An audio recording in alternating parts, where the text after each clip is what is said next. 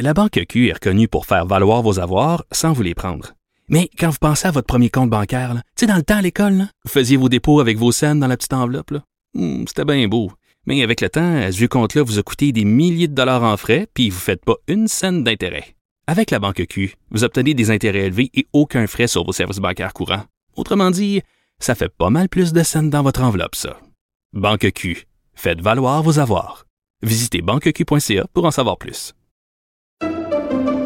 Pendant que votre attention est centrée sur vos urgences du matin, vos réunions d'affaires du midi, votre retour à la maison ou votre emploi du soir, celle de Desjardins Entreprises est centrée sur plus de 400 000 entreprises à toute heure du jour.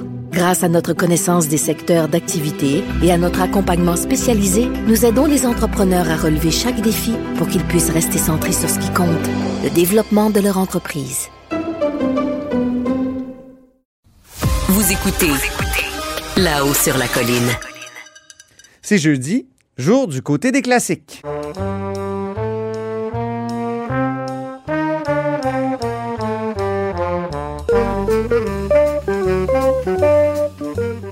Et bonjour Gabriel Côté. Salut Antoine. Gabriel Côté, c'est notre philosophe et accessoirement correspondant parlementaire pour l'agence euh, QMI. Périodiquement, Gabriel exhume une phrase ou un texte d'un grand auteur avec lequel il décrypte une dimension de l'actualité politique. Aujourd'hui, Gabriel, tu décryptes l'abandon de la réforme du mode de scrutin par le gouvernement Legault et le débat qui, fait rage depuis que les, distorsions du 3 octobre nous, nous ont sauté au visage. Et à partir de quelle pensée? La pensée du grand Michel de Montaigne. Tu nous rappelles d'abord qui est Michel de Montaigne? Ben, Michel de Montaigne, c'est un philosophe euh, français qui est né en 1533, qui est mort en 1592. Euh, il a travaillé à la magistrature de Bordeaux, puis comme conseiller au Parlement de Bordeaux dans une période très importante de l'histoire de France, euh, pendant qu'il y avait des, des guerres de, de religion Eh après, oui. après la, la réforme. Donc, c'est un... Souvent, on parle des trois M de Bordeaux. Hein? Montaigne, Montesquieu et Mauriac. C'est trois, auteurs qui, aussi qui prônent une sorte de modération. Puis je pense que c'est un peu ça que de ça que tu vas nous parler. C'est de ça que, je vais parler parce que Montaigne, euh, en, en nous voyant aller euh, dans la façon dont on conduit le débat sur le mode de scrutin depuis la fin de l'élection, je pense qu'il nous dirait quelque chose comme ceci. Il nous dirait, faites attention parce qu'à force de répéter que votre démocratie est, brisée, parce qu'on on se souvient que bon, des gens comme Éric Duhem disent que notre système est antidémocratique, que des chroniqueurs disent que la démocratie est clairement affaiblie vu la disproportion dans les résultats électoraux, euh, puis que Paul Saint-Pierre Plamondon répète depuis plusieurs semaines que la démocratie est brisée. Donc, faites attention, dirait Montaigne, à force de répéter que votre démocratie est brisée, si jamais il s'avérait qu'elle ne l'est pas réellement, vous allez finir par la casser pour de vrai. Ah oui, c'est comme un, un discours négatif qui pourrait être performatif, c'est-à-dire que créer précisément ce, ce qu'il énonce. C'est ça, il pourrait... On dit souvent ça de la, de la récession. Plus on parle de récession, plus on la crée parce que tout le monde se met euh, sur les peur. freins. Mais avoir peur, c'est ça. C'est ça. Donc, à force de dire que la démocratie euh, est brisée, euh, on, on va peut-être finir par y croire nous-mêmes, puis briser le, le beau système qu'on a, peut-être. Mhm. donc, c'est c'est pas tant que Montaigne, dans les essais, parle du mode de scrutin qui est Non. plus approprié pour euh, telle ou telle autre euh, démocratie. Non, on t'extrapole à partir de, de sa pensée. Oui, parce que Montaigne, euh, il vit pas en, il vit pas en démocratie du tout là. Mais seulement c'est quelqu'un qui, sans être fermé à toute forme de, de changement, voit les réformes d'un œil sceptique. C'est un conservateur là, au sens large du terme. Mhm. Puis je te propose aujourd'hui euh, un extrait, un Oui. extrait qui dit euh, un peu ça. Il écrit dans le chapitre de la présomption de son livre Les Essais, j'ouvre les guillemets, Selon mon humeur, les affaires publiques, il n'est aucun si mauvais train pourvu qu'il ait de l'âge et de la constance qui ne vaille mieux que le changement et le remuement. Nos mœurs sont extrêmement corrompues et penchent d'une merveilleuse inclination vers l'empirement. Donc, quand il y a des changements, généralement, c'est pour le pire, dit Montaigne. Il Ah oui. De nos lois et usances, il y en a plusieurs barbares et monstrueuses. Ce que certains disent euh, à propos de notre mode de scrutin ces temps-ci. Mhm. Euh, Montaigne continue. Toutefois, pour la difficulté de nous mettre en meilleur état et le danger de ce croulement, si je pouvais planter une cheville à notre roue et l'arrêter en ce point, je le ferais de bon cœur. Donc si Montaigne pouvait arrêter le changement qui semble inéluctable, il nous dit qu'il le ferait. Ah? Alors il conclut il est bien aisé d'engendrer à un peuple le mépris de ses anciennes observances. Jamais homme n'entreprit cela qui n'en vint à bout, mais d'y rétablir un meilleur état à la place de celui qu'on a ruiné. À ceci, plusieurs se sont morfondus de ceux qui l'avaient entrepris. C'est donc facile de faire voir à la population les failles de notre mode de scrutin, mais euh, c'est pas certain qu'en le réformant, on soit vraiment capable de faire mieux que le système euh, qu'on a déjà. C'est ça, euh, essentiellement, qu'on pourrait dire à la lumière de ce passage-là. On pourrait aboutir, et là, je reprends son mot euh, ancien et peut-être suranné, empirement. Mais qui, ça fait penser à du québécois en passant. Oui, un empire. un empirement. C'est joli. Oui, euh, Montaigne écrit avant, euh, Ouais. avant que la, la langue se fixe euh, au, au siècle suivant. Puis euh, nous, au Québec, on a gardé un peu de, de ces parlures-là, Oui, c'est ça. ces tournures-là. Donc, euh, le risque, c'est l'empirement, ça, il faut le dire. Euh, c'est ça. Puis euh, Montaigne, euh, même, il, tape sur le clou dans un autre essai, puis il dit Le bien ne succède pas nécessairement au mal. Un autre mal peut lui succéder et pire. Donc, on est peut-être mieux de pas changer notre mode de scrutin. Ah oui. Est-ce que ça vaudrait pour le système de santé? on n'arrête pas de faire des réformes. Ou le système d'éducation. On n'arrête pas de faire des réformes. Puis, parfois, on a l'impression que c'est de l'empirement. Mais en même temps, Gabriel, pour le mode de scrutin, euh, il me semble qu'il y a des problèmes réels. Et la solution qui avait été définie par le gouvernement Legault, c'est-à-dire le projet de loi 39, moi, me semblait raisonnable. C'était pas une proportionnelle, euh, un mode de scrutin proportionnel comme celui d'Israël, qui va vraiment très loin, là, où chaque parti euh, doit avoir un pourcentage égal à- à- de, de sièges à son pourcentage de vote, ce qui fait qu'il y a une prime à l'extrémisme d'une certaine façon.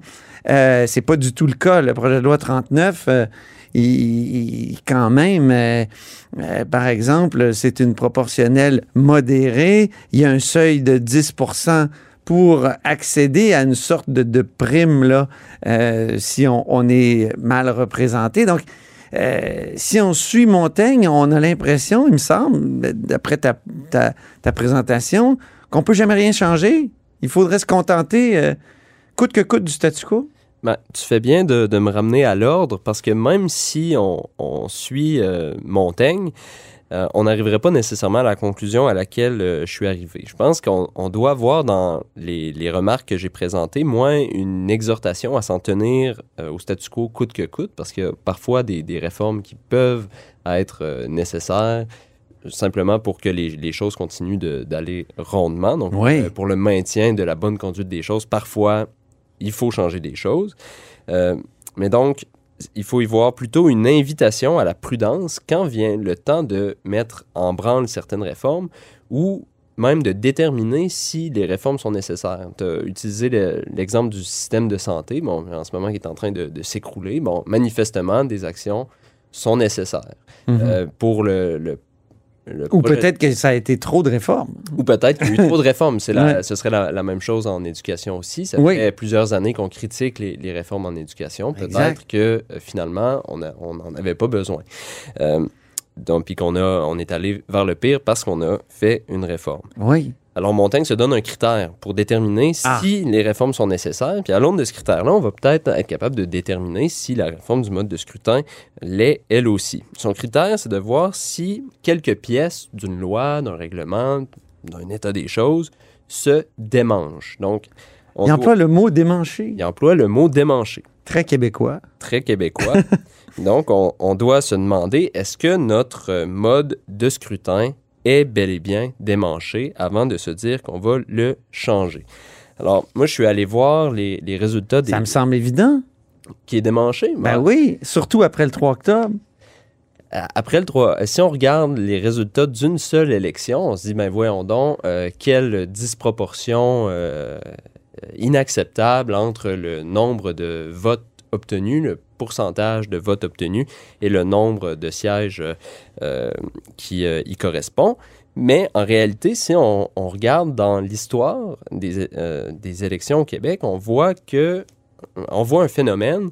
Tu avais une belle formule là, dont tu me parlais tantôt, un phénomène de réalignement. Je pense que c'est comme ça qu'on appelle ça. Oui, oui, c'est Vincent Lemieux, un politologue aujourd'hui décédé, malheureusement, euh, qui a été mon professeur, qui, lui, avait étudié ça, ces périodes de réalignement dans l'histoire euh, du Québec. Donc, par exemple, création de l'Action libérale nationale euh, et, et finalement qui, qui se qui se fusionne avec le Parti conservateur de Maurice Duplessis. Ils prennent le pouvoir et là, il y a un nouveau parti qui accède au pouvoir, l'Union nationale, finalement. C'est ça. Donc, à- avant Euh, euh, l'apparition de. euh, avant Le la- Parti québécois, de- ça a été un autre réalignement important dans notre histoire. Et la CAQ, c'est le dernier euh, en date. Mais il y en a, il y en a pas beaucoup par siècle des réalignements. Ça, mais quand même, je suis allé voir, puis euh, en, la- le parti auquel tu as fait référence, le parti de Paul Gouin qui a fusionné avec Duplessis, Oui. euh, c'en est un. Donc, en 1935, il y a trois partis qui obtiennent euh, plus de 18% euh, des votes. Seulement dix ans plus tard, en 1944, c'est la même chose. Il y a trois partis qui font élire des députés avec euh, 15% des votes ou plus et aucun parti ne dépasse la barre des euh, 50% Et il y a quand même un parti qui a obtenu une majorité. Ensuite, après la mort de Duplessis, euh, on a une, période, une courte période de 4-5 ans avec deux euh, partis, vraiment l'Union nationale et euh, les euh, libéraux. Mais dès 1966, il y a une autre période élastique qui s'ouvre où les, les partis commencent à se multiplier. Et là, on voit naître le ARIN de Pierre Bourgault, le Ralliement national, Mhm. les créditistes. Et euh, jusqu'aux élections de 1980, le phénomène, euh, le phénomène s'amplifie, si bien qu'en en 1976, quand René Lévesque prend le pouvoir, il y a cinq partis qui font élire des députés. Et euh, René Lévesque avait euh, obtenu une majorité des sièges avec 41% des suffrages, exactement euh, le même score que François Legault vient, vient d'obtenir aux- aux dernières élections. Alors, alors, ben, c'est ça, c'est qu'on peut voir soit des cycles dans l'histoire euh, qui, qui se répètent avec euh, des périodes où il y a plus de partis politiques, puis on retourne ensuite vers le bipartisme. Puis on pourrait Les deux, de- quand il y a deux partis, c'est le bipartisme. Donc, euh, si je comprends bien ce que tu me dis, c'est que il y a, peut-être des grandes injustices dans les moments de, réalignement ou des grandes distorsions, mais après ça, on revient à une sorte de, normal où il y en a peu. C'est ça, les choses se replacent et donc il serait peut-être pas, euh, peut-être que notre système électoral n'est pas démanché. Mais on pourrait aussi voir ces euh, résultats électoraux-là comme euh, une tendance qui tend à s'amplifier dans l'histoire, mais comme une espèce de maturation politique du peuple québécois Ouais. euh, qui, qui nous ferait conclure que Un éclatement sociétal, c'est l'impression qu'on a actuellement. c'est ça que non et donc là la réforme du mode de scrutin serait nécessaire. Mais avant de déterminer si elle est nécessaire, il faut répondre à cette question-là. Et moi, j'ai pas de, de réponse pour toi aujourd'hui. Non. Mais il y en a qui, en- qui en ont. Par exemple, le mouvement pour une démocratie nouvelle euh, et des anciens euh, militants même de, de- de la CAQ et tous les autres partis disent que c'est démanché. Mais peut-être qu'il peut-être qu'il faut faire attention et donc être très prudent. Mais moi, je trouve qu'il y avait déjà pas mal de prudence dans le projet de loi 39 qui existe toujours, euh, et qui pourrait être redéposé facilement et adopté. Alors, on, on le souhaite. On suivra ça, puis euh, tu seras un reporter euh, particulièrement attentif à ces questions-là, mais avec la sagesse de Montaigne. Merci beaucoup, euh, merci beaucoup, Gabriel. Merci Antoine. Je rappelle que Gabriel Côté est philosophe et accessoirement correspondant parlementaire pour l'agence QMI. Et c'est ainsi que se termine La Haut sur la Colline en ce jeudi, en direct en grande partie. Merci beaucoup d'avoir été des nôtres. N'hésitez surtout pas à diffuser vos segments préférés sur vos réseaux. Ça, c'est la fonction partage.